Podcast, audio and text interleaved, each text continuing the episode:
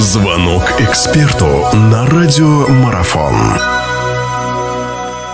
Ну и заканчивая наше интервью сегодняшнее, я напомню, у нас в гостях Сергей Николаевич Ильевич, мы говорим о баскетболе. Евролига ТОП-16 совсем скоро уже начнется.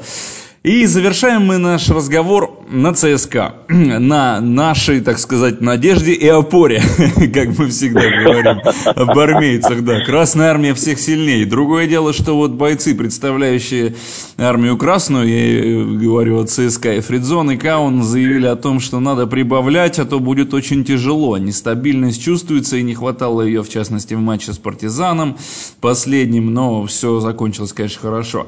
Куда прибавлять, как прибавлять? что там опять Мессина будет искать, что нам ждать от ЦСКА. Потому что ЦСКА, ну, на мой взгляд, не знаю, согласитесь или нет, хотя я думаю, что согласитесь, потому что это ваши слова, я запомнил их, что ЦСКА сейчас предстает несколько иным таким организмом, но не менее мощным, чем был когда-то.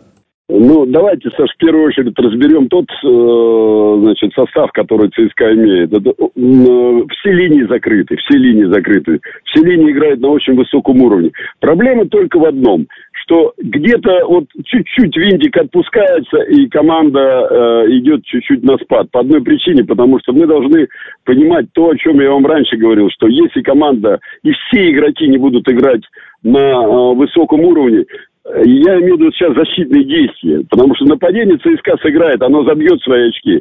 Но не надо давать, чтобы команда противника забивала тебе больше 70 очков, что ЦСКА и может сделать. Если она это сделает, я глубоко убежден, что этот коллектив пойдет дальше. Я не сомневаюсь даже, что он попадет в четверку.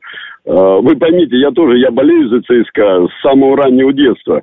Вот. А, и поэтому здесь, конечно, естественно, этот коллектив, который э, имеет и такой, такой состав, имеет и э, тренерский штаб очень хороший.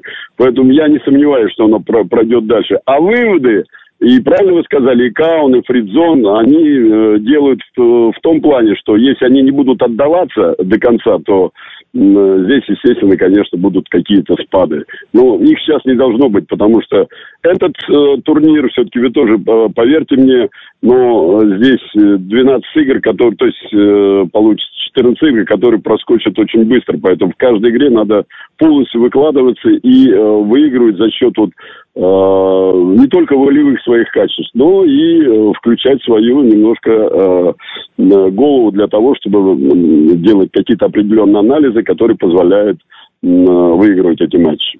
Сергей Николаевич, финальный вопрос. У них же будет точное противостояние. Они два раза сыграют. Как они поделят очки, как думаете? Они разойдутся один-один на ЦСКА и Локомотив? Я Вы знаете, я, я бы хотел, чтобы это, это очко помогло Локомотиву пройти дальше. И чтобы и ЦСКА, чтобы э, прошел дальше. Поэтому не знаю как. Ну, надо смотреть. Поэтому мы все с удовольствием, я еще раз говорю, радиослушатели, телезрители будут э, смотреть эти матчи. И я думаю, что мы э, увидим великолепный баскетбол, который демонстрирует два этих клуба. Но Пашутин же знает рецепт, он знает, как играть с армейцами, он знает, как их обыгрывать. Ну, как, конечно, конечно.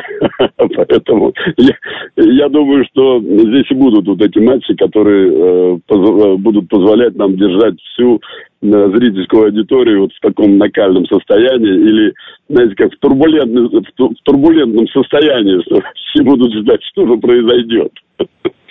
Ну хорошо, будем ждать с надеждой и верой в то, что наши команды дальше нас будут радовать. Сергей Николаевич, вам спасибо большое. Сергей Николаевич Илевич был у нас в гостях, говорили мы о стартующем этапе Евролиги ТОП-16. С наступающим вас, Сергей Николаевич. Будем... И вас, спасибо да. вам большое, вам удачи в новом году. Всего доброго. Всего доброго, будем Всего дальше доброго. болеть за наших. До свидания. А, хорошо.